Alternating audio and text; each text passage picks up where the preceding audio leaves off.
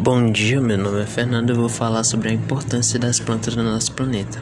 As plantas são fundamentais para a vida na Terra. Elas geram oxigênio, alimento, fibras, combustíveis e remédios, que permitem aos seres humanos e outras formas de vida existir. Elas também são essenciais para o controle de temperatura da Terra e o equilíbrio e dinâmicas da água do planeta. Enquanto realiza tudo isso, as plantas ainda observam dióxido de carbono, o importante gás do efeito estufa, através de fotossíntese.